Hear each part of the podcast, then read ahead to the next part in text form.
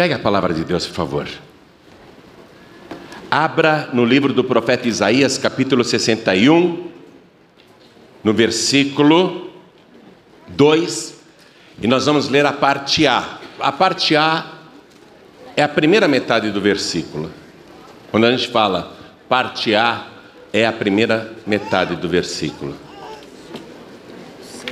Quando fala parte B, é a parte final de um versículo. Acharam aí? A apregoar o ano aceitável do Senhor. Amém? Vou reler. A apregoar o ano aceitável do Senhor. Agora eu leio mais uma vez, e cada pessoa que está comigo aqui na sede da Paz e Vida em São Paulo, Brasil, repete em seguida. Vamos lá. Apregoar. apregoar. Minha gente, apregoar significa falar alto, gritar, fazer um anúncio em alta voz. Entenderam? Vamos lá. Apregoar. Quase. Apregoar. você tem que apregoar. Vamos lá, apregoar, apregoar. o ano aceitável, do, Senhor. do Senhor. Amém? Amém. Vamos aplaudir a palavra de Deus. Mas vamos aplaudir apregoando. Vamos aplaudir forte. A melhor salva de palmas que você já deu em toda a sua vida. E enquanto você aplaude, abra tua boca e diga glória, glória ao teu nome, Senhor. Glorifica e aplaude. Aplaude apregoando. Mais alto. Você que está ouvindo à distância, junte-se a nós aqui em São Paulo e glorifique a Deus conosco. Onde você estiver à distância, aplauda também. Dá glória, glória, glória enquanto você aplaude. Continua, continua. Pai querido e Deus amado, abre o céu para receber todo este louvor, deste povo que te ama, deste povo que te louva, e sobre cada uma destas vidas, derrama a tua bênção, a tua virtude, o teu poder. Agora, Pai, a tua palavra vai ser apregoada. Então vem com teu espírito. Tome a boca do pregador, tome os lábios do mensageiro. Envia a tua palavra com poder e autoridade. E que a tua palavra vá, percorra toda a terra e produza o resultado para o qual está sendo mandada. Em nome de Jesus, diga amém, Jesus. Quem tiver lugar pode sentar. É o seguinte. O capítulo 61 do livro do profeta Isaías traz essa revelação do ano aceitável do Senhor. E esse capítulo introduz como promessa, como profecia, uma série de bênçãos em todos os sentidos, em todas as áreas da vida de uma pessoa. E isto tinha que ser apregoado, tinha que ser anunciado. As pessoas na época de Isaías não entendiam muito bem como tomar posse de tudo isso, porque pareciam apenas promessas distantes. Mas eles já tinham uma experiência anterior com o ano do jubileu. O ano do jubileu trazia, na sua comemoração, era um ano inteiro, praticamente estas bênçãos aqui de Isaías, do capítulo 61, mas de uma forma mais limitada.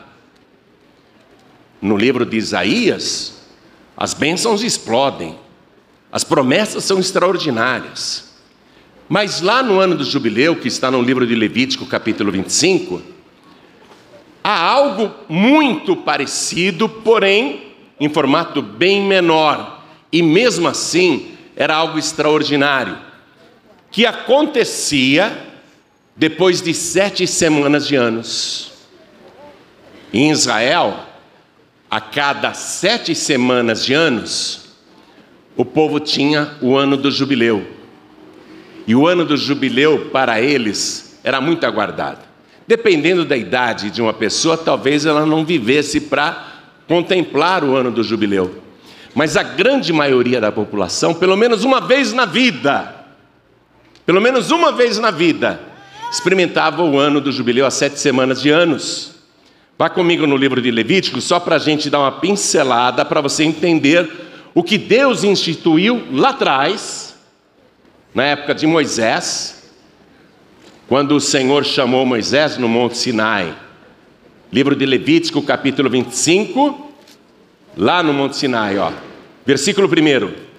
Falou mais o Senhor a Moisés no Monte Sinai, dizendo: Agora vai no versículo 8.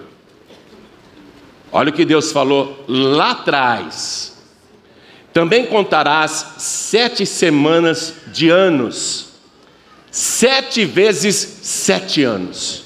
É tão misterioso, enigmático, como que Deus trabalha com sete, que a gente não consegue entender é, a razão disso, a lógica disso. Mas foi assim no início da criação, sete dias. Foi assim quando Deus queria desfazer o que não prestava mais e mandou as águas do dilúvio. Deus falou para Noé: Noé entra na arca, porque daqui sete dias eu farei descer as águas do dilúvio, né? e vários outros casos, e aqui em especial, Deus dizendo lá no Monte Sinai: veja, uma pessoa importante como Deus, a pessoa mais poderosa de todo o universo, chama um senhor de 80 anos e diz para ele: Olha aqui, também contarás sete semanas de anos, sete vezes sete anos, diga mistério. Diga mistério de Deus. Que, que Deus não falou? Cinco, ou seis, ou oito, ou quatro, ou três? Sete semanas de anos, sete vezes sete anos. De maneira que os dias das sete semanas de anos te terão 49 anos. Quer dizer que o jubileu ele tinha que esperar, o ano do jubileu tinha que esperar sete semanas de anos, 49 anos, e o ano do jubileu era o quinquagésimo dia. Versículo 9. Olha o que Deus fala. Então, no mês sétimo, Moisés, de novo sete. De novo. É, para mim, um mistério, porque que Deus que é tão importante, se apega tanto no sete, para uma série de festas, ordens e milagres. Se você ler de Gênesis até Apocalipse, especialmente no livro de Apocalipse, você vai ficar impressionado, impressionada com a quantidade de vezes em que esse número sagrado, abençoado, aparece. Como ele é utilizado por Deus. Aí Deus diz: Ô Moisés, é no mês sétimo do calendário deles, né? Não é mês de julho igual ao nosso, não, tá? Isso é no calendário deles. Então, no mês sétimo, aos dez do mês, farás passar a trombeta do jubileu no dia da expiação. Fareis passar a trombeta por toda a vossa terra. Quer dizer que o ano do jubileu era para toda a terra e a trombeta que Deus está se referindo aqui era o chifre do carneiro. Olha que interessante. Se você tiver uma caneta aí agora, eu quero que você anote a palavra hebraica Iovel com Y, Iovel, que se refere a carneiro. Então, o ano do jubileu está ligado ao carneiro, e o seu anúncio era com o chifre do carneiro. Eles fazem uma trombeta com aquele chifre como se fosse um berrante aqui, só que era com o chifre do carneiro. E aí, com aquele chifre, eles anunciavam o tempo todo. E chifre para o carneiro é símbolo de autoridade, é símbolo de poder, porque é com chifres que o carneiro combate, se defende e defende a manada. Então, olha que interessante. Vocês vão passar a trombeta com o chifre do carneiro e a palavra Iovel, que se refere a carneiro, deu origem no hebraico à palavra jubileu. Olha que interessante, já já você vai entender esse negócio. Então, vão passar em toda a terra, em toda a terra, passar a trombeta do jubileu no dia da expiação, por toda a vossa terra. Quer dizer que era um anúncio a ser apregoado nacionalmente, o ano do jubileu. Era para toda a terra. Ninguém podia ficar sem ouvir aquele aviso. O chifre do carneiro era tocado simultaneamente em toda a terra, em todos os lugares, no quadragésimo nono ano, porque anunciava, ó, o ano que vem é o ano do jubileu. Versículo 10: E santificareis o ano quinquagésimo, e apregoareis, diga apregoareis. Aqui, ó, a liberdade na terra e a todos os seus moradores. A terra tinha que ser liberta também. A terra teria direito a um ano de descanso para que o solo se refizesse, para que a natureza recuperasse o meio ambiente, para que a terra não fosse exaurida porque na época não havia fertilizantes como tem hoje, não é? Então, aquilo era para a terra também descansar. E a liberdade na terra e a todos os seus moradores. Passa uma caneta aí embaixo. A todos os seus moradores. Quem morava em Israel? Além dos próprios hebreus? Todo tipo de gente. Pessoas que tinham imigrado, pessoas que haviam sido conquistadas de outros países. Enfim, tinha natural e estrangeiro, mas o ano do jubileu era para todos os seus moradores. E olha o que diz aqui, a palavra Deus falando, hein? Ano de jubileu vos será. Ano de jubileu vos será, e tornareis cada um a sua possessão, e tornareis cada um a sua família. O ano quinquagésimo vos será jubileu. Então, escuta. Quando as trombetas começavam a pregoar que no ano seguinte, o quinquagésimo ano, seria o ano do jubileu, descanso para todos os moradores e também para a terra, todos teriam o direito de voltar a possuir o que tinham perdido. Naquela época de Moisés, bem como até a época de Cristo, quando uma pessoa não conseguia pagar a sua dívida, respondia com seus bens até quitar a dívida. Então perdia todos os bens. Mas se os bens não fossem suficientes para quitar a dívida, a pessoa era escravizada. Ou seus filhos eram escravizados, até que a dívida se pagasse.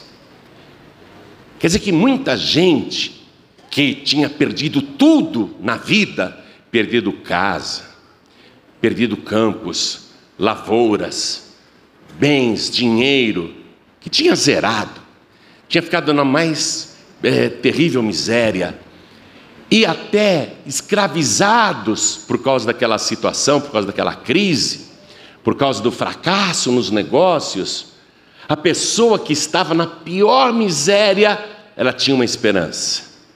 Um dia, um dia, eu vou viver o ano do jubileu. E tudo que eu perdi vai voltar para mim. A casa que eu perdi para os credores, a casa voltará a ser minha. Os meus filhos que estão dispersos porque foram escravizados, eles voltarão para minha casa, para o meu lar todos os escravos serão libertados. E o próprio pai de família que havia sido escravizado, ele dizia: Um dia, um dia isso vai acabar. Um dia eu voltarei a ter o que eu perdi, e um dia eu serei livre de verdade de novo, como eu era antes. Amém? Por isso que a palavra jubileu, ela lembra júbilo, alegria, contentamento. E a nossa língua é uma língua derivada do latim, nós temos uma língua latina, não é?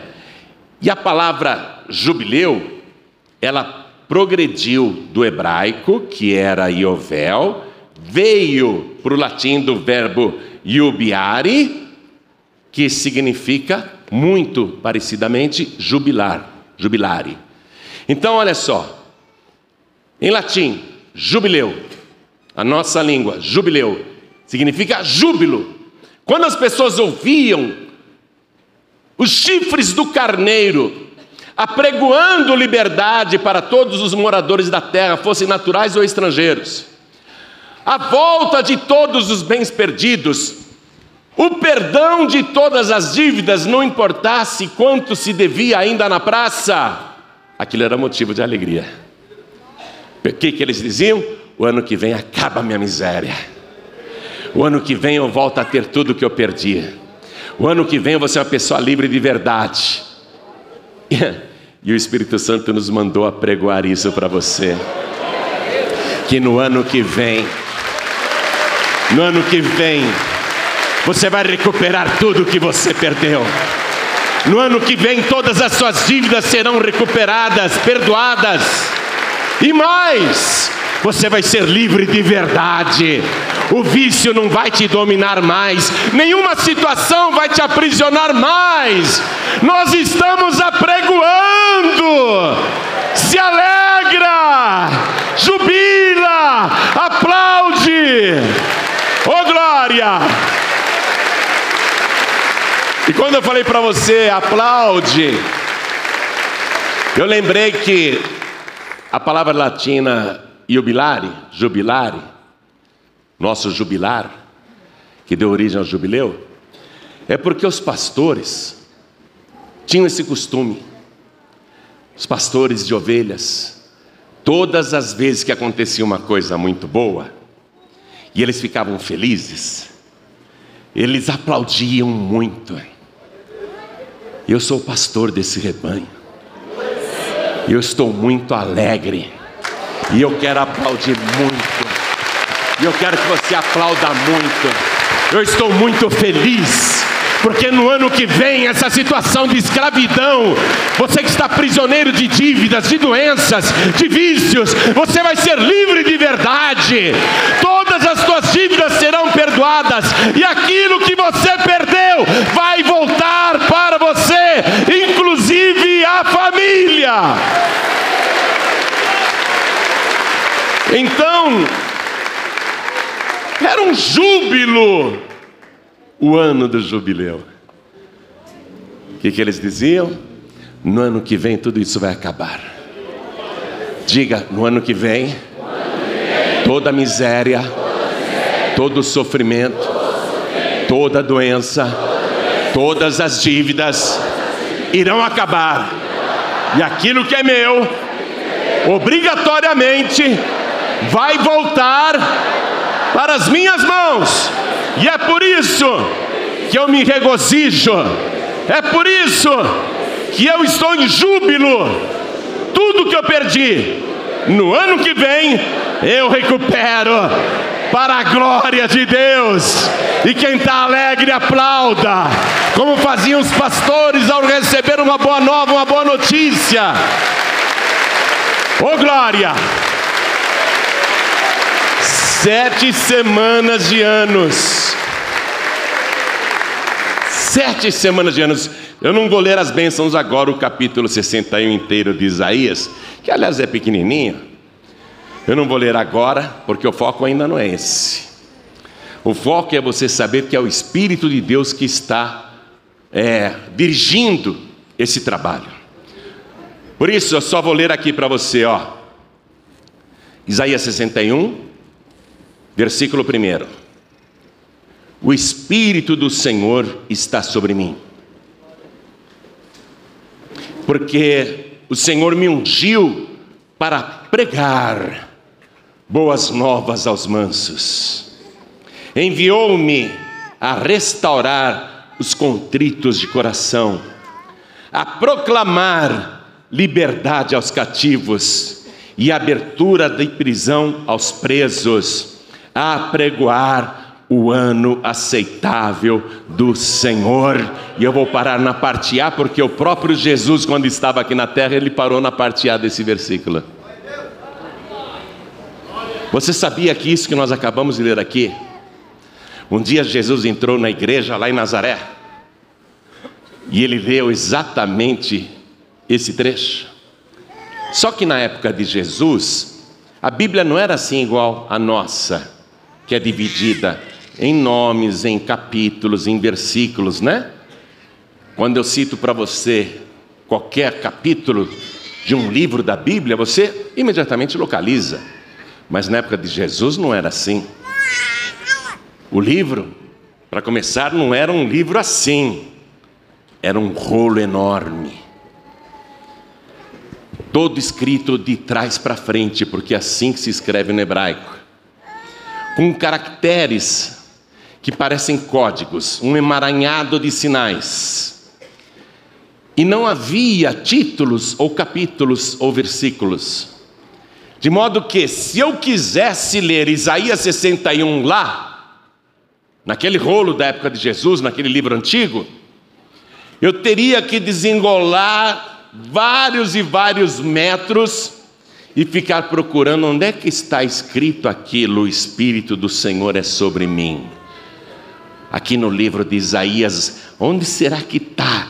E ficaria horas e horas examinando, procurando aonde que um dia eu li que o Espírito do Senhor está sobre mim. Aonde que eu li? Deixa eu procurar e ficaria horas procurando. Mas naquele dia Jesus entrou na sinagoga de Nazaré, que ele sempre frequentava antes de tornar uma figura pública. E o dirigente da sinagoga tratando Jesus como um membro qualquer, deu para ele a oportunidade de ler um trecho da Escritura. E deram para Jesus justamente o livro do profeta Isaías. e Jesus tinha tanta coisa para ler no livro do profeta Isaías, mas ele fez assim, ó.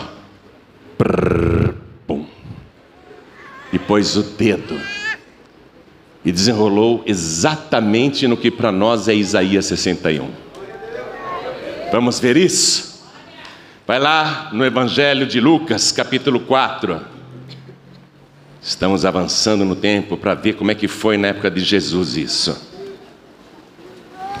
Lucas, capítulo 4, versículo 17. E foi-lhe dado o livro do profeta Isaías. Jesus não pediu, Jesus não falou, minha gente, eu quero ler Isaías hoje. Né? Deram para ele o livro do profeta Isaías. Podiam ter dado Jeremias, podiam ter dado a Torá, Êxodo, Levítico, Gênesis. Mas deram para Jesus o livro do profeta Isaías. E quando abriu o livro, achou o lugar em que estava escrito. Ele abriu assim direto. O que para nós é o capítulo 61. Achou o lugar em que estava escrito. Acompanhe, por favor, versículo 18. O Espírito do Senhor é sobre mim, pois que me ungiu para evangelizar os pobres. E é maravilhoso ele citar os pobres aqui, porque o ano do jubileu era justamente para abençoar os pobres. Só que os pobres, coitadinhos, tinham que esperar sete semanas de anos. O cara pensava, você pobre, 49 anos, mas um dia essa desgraça acaba. Era uma certeza tão boa de que o pobre um dia deixaria de ser pobre, que ele não ficava revoltado de esperar 49 anos.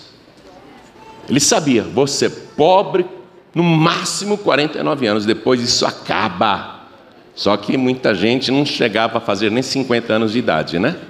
Muita gente morria com 30, 35, 40 naquela época. As pessoas morriam cedo, por guerras, por doenças, enfim, por vários motivos. Então, o ano do jubileu era especialmente uma esperança para os pobres.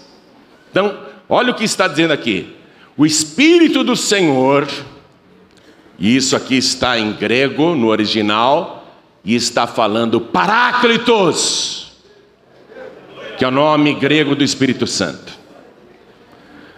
Paráclitos é sobre mim, pois que me ungiu para evangelizar os pobres.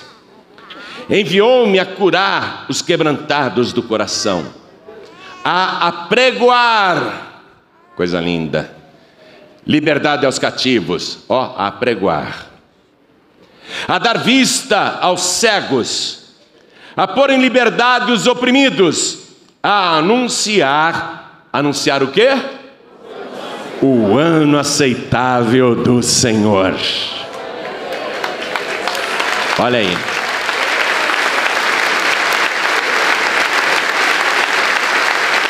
Aí Jesus fecha o rolo,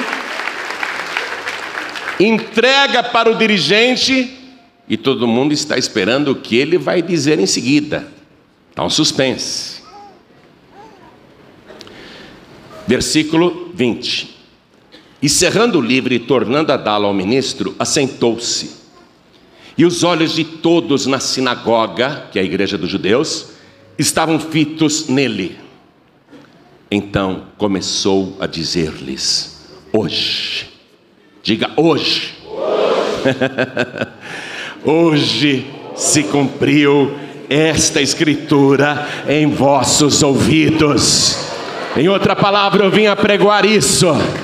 Que você não precisa mais esperar sete semanas de anos para viver um júbilo extraordinário para se tornar livre de verdade, para recuperar tudo que você perdeu, para sair da pobreza, da miséria. Eu estou dizendo que hoje se cumpriu esta escritura em vossos ouvidos. Agora, lembra que eu falei que lá na época de Moisés, o ano do jubileu era pregoado com o chifre do carneiro? e que a palavra jubileu em hebraico foi derivada justamente da palavra carneiro.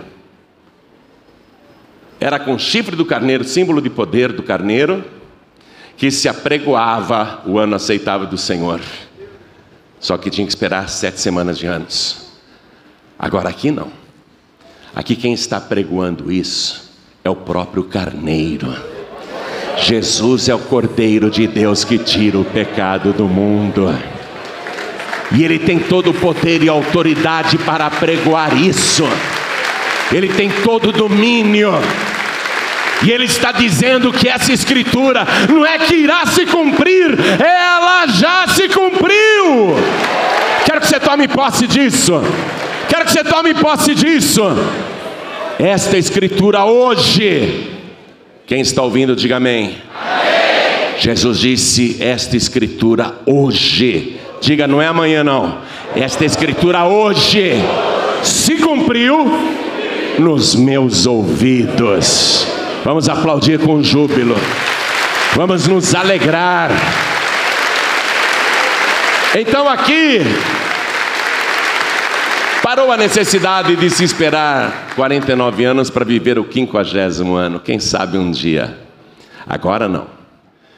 Agora, se você crer em Jesus, crer que a Escritura se cumpriu, tudo isso vai se realizar na sua vida.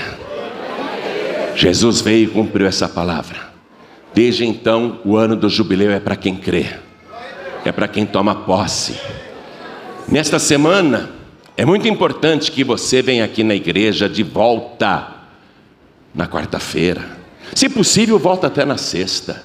Mas fazer um compromisso de quarta-feira sem falta estar aqui. E no próximo domingo também. E assim até o final do ano, porque este ano são sete semanas. Ele acaba dia 31 de dezembro, a sétima semana. Aí você já vai entrar no ano que vem, dizendo: Eu estou vivendo na plenitude o ano aceitável do Senhor. Eu estou vivendo plenamente o ano aceitável do Senhor. Aí você vai tomar posse disso. É uma busca. Ó, oh, preste atenção em mim. Preste atenção em mim. Você perdeu seus bens nos últimos anos. Não só você. Empresários perderam suas empresas, seus comércios, suas fazendas que os bancos tomaram porque não pagaram as dívidas, os empréstimos de sementes e fertilizantes. O sitiante perdeu sua propriedade.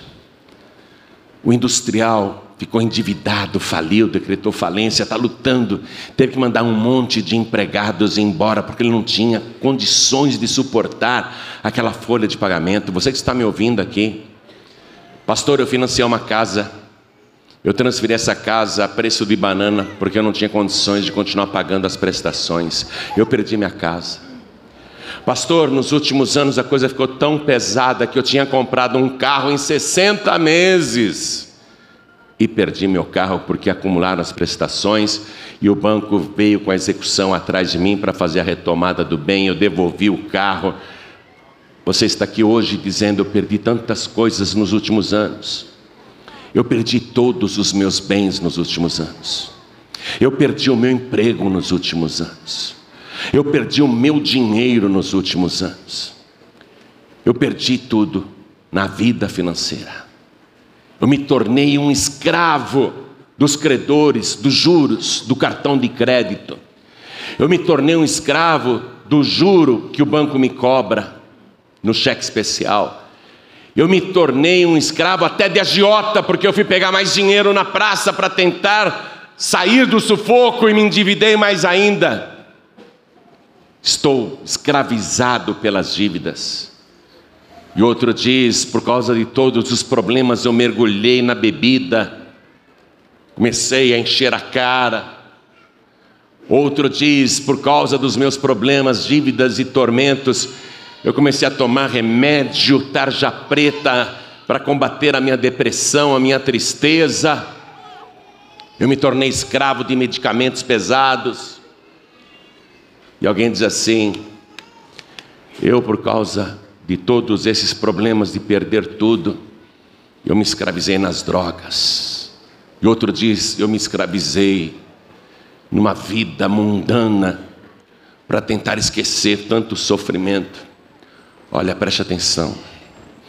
Eu estou aqui porque o Espírito de Deus está sobre mim. Eu tenho o Paráclitos, e é Ele mesmo que manda te dizer tudo que você perdeu, todos os bens que você perdeu nos últimos anos, eles vão voltar dobrados para as tuas mãos. Você vai recuperar no mínimo o dobro de tudo que você perdeu. Eu vou te falar isso dentro da palavra em Isaías capítulo 61, versículo 7. Volta lá, por favor. Porque eu não quero que você fique achando que isso saiu da minha boca. Essa promessa não é minha, não.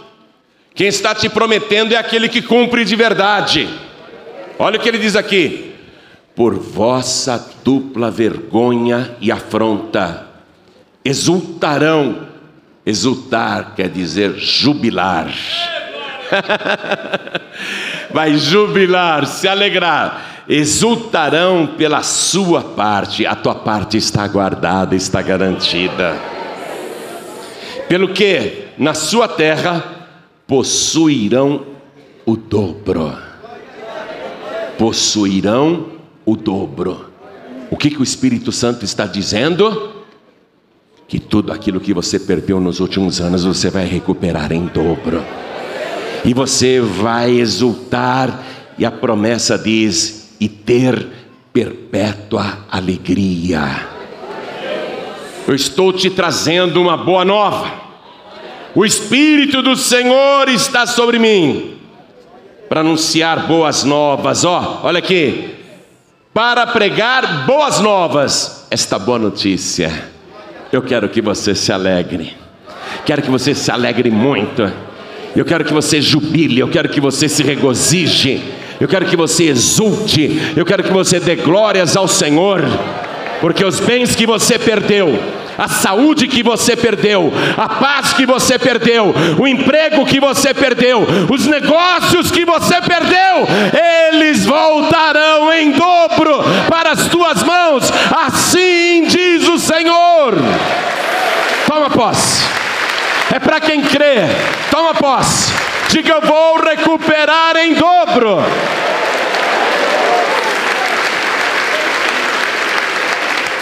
Mas eu quero que toda a igreja fique de pé agora. Esta escritura já se cumpriu. É para quem crê. Como Deus misteriosamente trabalha com sete semanas de anos. No seu caso, Deus está dizendo: você não vai esperar sete semanas de anos para sair da miséria, para sair da pobreza, para sair da doença, para sair das dívidas, para sair dos vícios, para sair desses tormentos, dessa perseguição, desse sofrimento. Você vai esperar apenas, apenas sete semanas de dias. Sete semanas de dias. Porque o ano que vem vai começar e para você vai ser o ano aceitável do Senhor. Jesus disse: essa palavra já se cumpriu em vossos ouvidos. Você vai fazer as sete semanas porque, de maneira enigmática, Deus trabalha assim. Então, tudo bem, meu Deus, tudo bem. E obrigado, porque eu não vou precisar esperar sete semanas de anos. Obrigado. E Deus está dizendo: quer saber mais?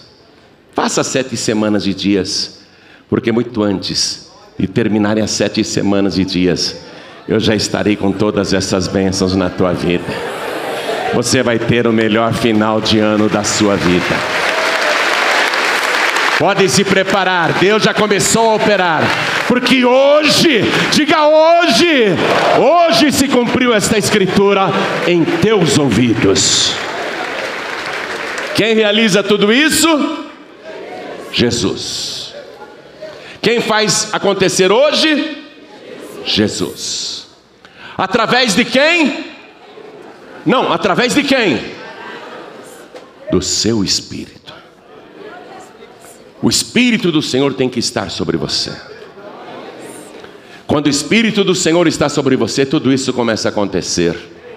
Por isso que eu quero que você não falte quarta-feira, porque é dia de ser cheio do Espírito Santo. É dia de receber o batismo com o Espírito Santo e com fogo. E nós estamos dentro das sete semanas. Você vai fazer um compromisso com Deus assim: meu Deus, eu vou trabalhar como o Senhor trabalha. E eu vou estar aqui sete domingos, hoje é o primeiro, e sete quartas-feiras. Quarta-feira eu vou estar aqui, porque o Espírito do Senhor é sobre mim.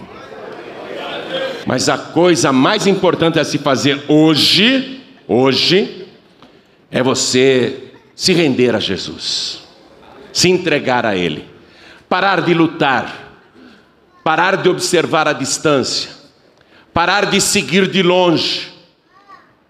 Hoje é o dia de você chegar aos pés do Senhor, se prostrar diante dele e dizer: Senhor, eu me rendo a Ti, sem nenhuma reserva eu me rendo a Ti completamente. Eu te dou agora não apenas o meu corpo, eu te dou também a minha alma, eu te dou também o meu espírito. Se você fizer isso agora, Ele vai te aceitar, porque Ele inaugurou o ano aceitável do Senhor. Não é você que vai aceitar Jesus, é Ele que vai te aceitar agora. Você pode vir com todas as tuas mazelas, com todos os teus vícios, com todas as tuas doenças, com todos os seus sofrimentos, e Ele vai te aceitar. Aceitar você do jeito que você está. E aí, meu filho, aí, minha filha, aí, meu querido, aí, minha querida, já que eu não tenho idade para ser o pai de muitos aqui, eu posso te dizer: se você fizer isso, ele vai escrever o teu nome no livro que só Ele põe a mão. Um livro que tem lá no céu, um único livro.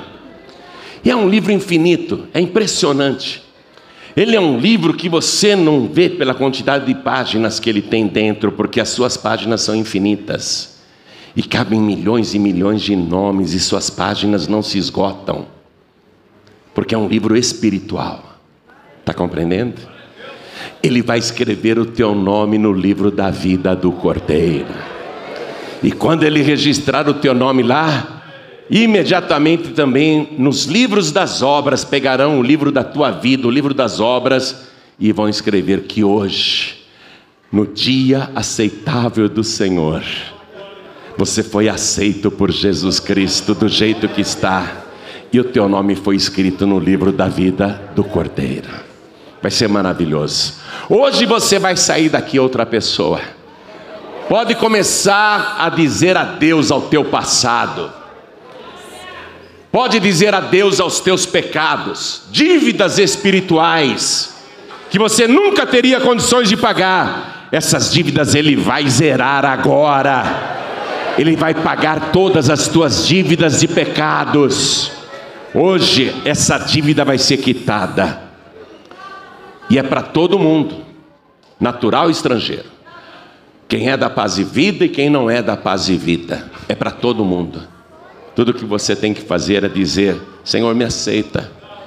Me aceita, Senhor. É o ano aceitável do Senhor. Me aceita do jeito que eu estou.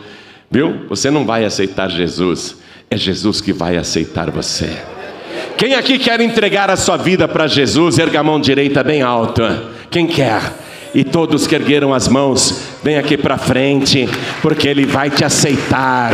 Aliás, Ele vai confirmar que te aceita. Quando Ele te vir aqui na frente de joelhos dobrados, corpo, alma e espírito rendidos ao Senhor. Eu me rendo, eu me rendo. E vamos aplaudir ao Senhor Jesus por cada vida que está chegando. Olha quanta gente que está chegando. Igreja, vamos jubilar. Igreja, vamos regozijar. Hoje está tendo festa no céu também. Oh glória, tem júbilo no céu também. Vamos aplaudir mais, igreja. Oh glória! E está vindo mais, está vindo mais, está vindo mais. Vamos aplaudir mais. Eu quero chamar aqui os filhos e filhas pródigos. Escute. Quando que o filho pródigo decidiu voltar para a casa do seu pai? Quando ele estava lá no chiqueiro, naquela imundície. Ele concluiu: aqui não é meu lugar. Vou pedir perdão para o meu pai. Vou dizer que eu não sou digno de nada, de nada. Só vou pedir a ele que me receba. E eu vou dizer para o meu pai: eu pequei contra o céu e pequei contra ti. Aí o filho pródigo decidiu voltar para a casa do pai.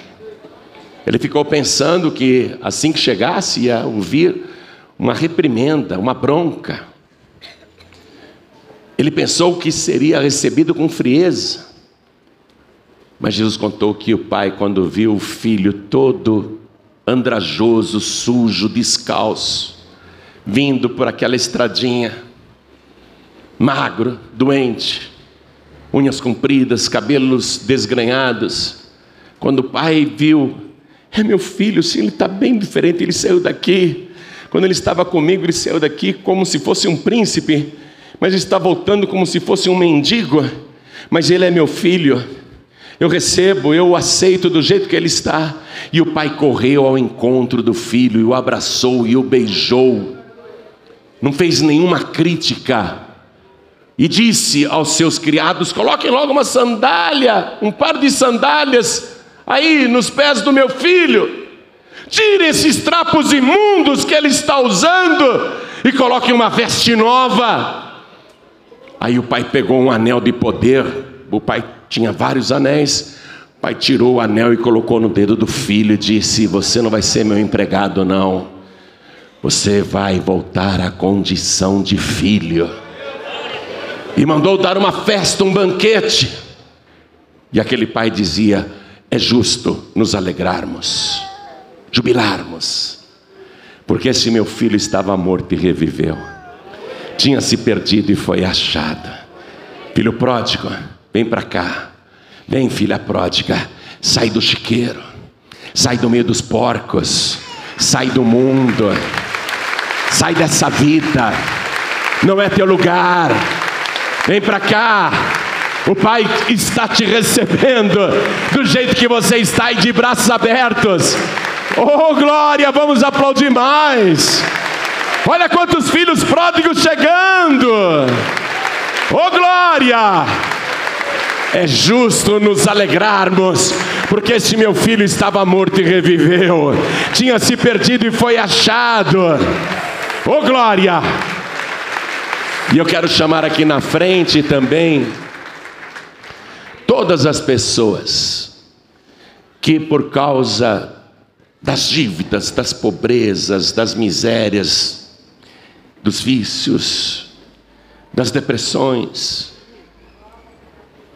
tiveram nos últimos tempos pensamentos ruins, até de se matar, pensamentos assim de largar tudo e não vir mais para a igreja, não vou mais Parece que não está adiantando nada.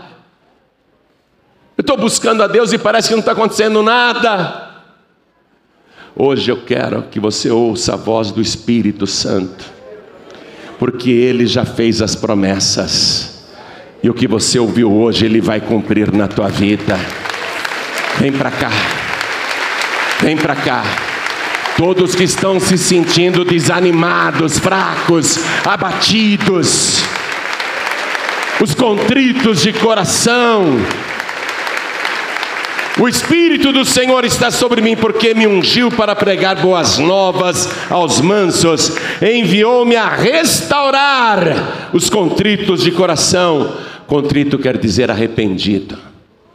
Você tem que mostrar arrependimento para Deus, porque a gente colhe o que nós mesmos semeamos os nossos atos dizem o que vai acontecer ali na frente. Então, muitas e muitas vezes você está sofrendo porque ainda não teve um coração contrito. Contrito quer dizer arrependido. Contritos de coração quer dizer arrependidos de coração. Não servir Jesus meia boca, está me compreendendo? ou servir Jesus só com metade do coração, ou servir Jesus de qualquer maneira. Está na igreja, mas ao mesmo tempo está no mundo. Você tem que mostrar um coração contrito. A boa notícia é para você. E eu sei que você tem um coração com a capacidade de se arrepender. Que você tem um coração manso, coração que ouve, um coração que é trabalhável um coração que não é orgulhoso, e você quer pedir perdão a Deus e se humilhar na presença dEle, se o Espírito de Deus está falando exatamente com você, então, mansamente, vem para frente, se ajoelhe, porque Deus está te observando agora, Ele está te vendo. Vem para frente e se ajoelhe para pedir perdão, para se consertar para mostrar um coração contrito de verdade, para sair daqui com essa dívida perdoada. É o ano aceitável do Senhor, vem, não se envergonhe não. E eu quero falar com você que está assistindo essa mensagem pelo youtube.com barra pelo facebook.com barra você que está assistindo essa mensagem pela TV Paz e Vida, você que está assistindo pela internet, você que recebeu essa mensagem de um pregador do telhado que disse: assista isso. Quero falar com você que está nesse momento assistindo essa mensagem. Quer se render ao Senhor, corpo, alma e espírito? Faça isso agora. Se ajoelhe ao lado do teu televisor. Quero falar com você que está nos ouvindo à distância também pela rádio. O Espírito Santo falou com você, não falou? Quer entregar a vida para Jesus e voltar para Jesus? Ajoelhe-se ao lado do teu rádio e se você está num hospital, num leito de dor, engessado até o pescoço e não pode se ajoelhar, mas está ouvindo esta mensagem, pastor, nem a mão eu posso mover, então pisque os olhos para Deus. Se você não consegue nem falar, mas está me entendendo.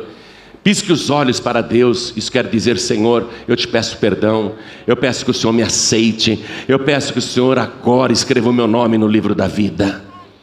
E você que está em trânsito ouvindo esta mensagem, não tem como se ajoelhar agora porque você está dentro do metrô, do trem, está dentro de um comboio, está numa embarcação, tem gente me ouvindo no meio da selva agora, eu sei. Pastor, onde eu estou? Estou dentro de uma van, não tenho como me ajoelhar agora. Pastor, eu estou dirigindo, eu não tenho como me ajoelhar, mas eu quero me entregar para Jesus. Deus está te vendo. Mande um sinal para Ele. Coloque a mão direita sobre o teu coração, você que está à distância, e todos que estão aqui comigo na sede da Paz e Vida em São Paulo, Brasil, coloque a mão direita assim sobre o coração, você que se ajoelhou diante do altar. Quero que você, com fé, com fé, sentindo cada palavra, ore assim comigo, meu Deus e meu Pai.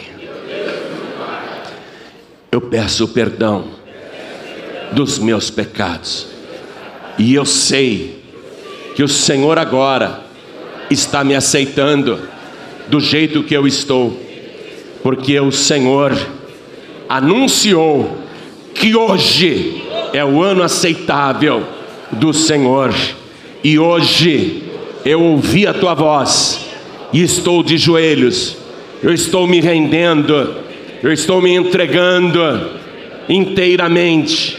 E peço ao Senhor que apague agora as minhas iniquidades, quite a minha dívida espiritual, perdoa, Senhor, as minhas dívidas, e quero que o Senhor escreva o meu nome no teu santo livro, o livro da vida do Cordeiro. Pai querido e Deus amado, eu te suplico, me dá também o teu espírito. Eu quero o teu espírito sobre mim. Eu quero ser uma pessoa cheia e transbordante da tua presença. Meu Deus da glória, faz a tua obra dentro de mim e em volta de mim. Me abençoe, meu Deus. Eu tomo posse da minha salvação por Jesus Cristo o meu único, suficiente, exclusivo e eterno Salvador, para todos sempre. Amém. Você acabou de receber as boas novas do Evangelho através de João Ribe Palharim, um oferecimento dos pregadores do telhado. Participe da reunião de Paz e Vida. Para informações acesse pazevida.org.br. Paz e Vida, lugar de gente feliz e ungida.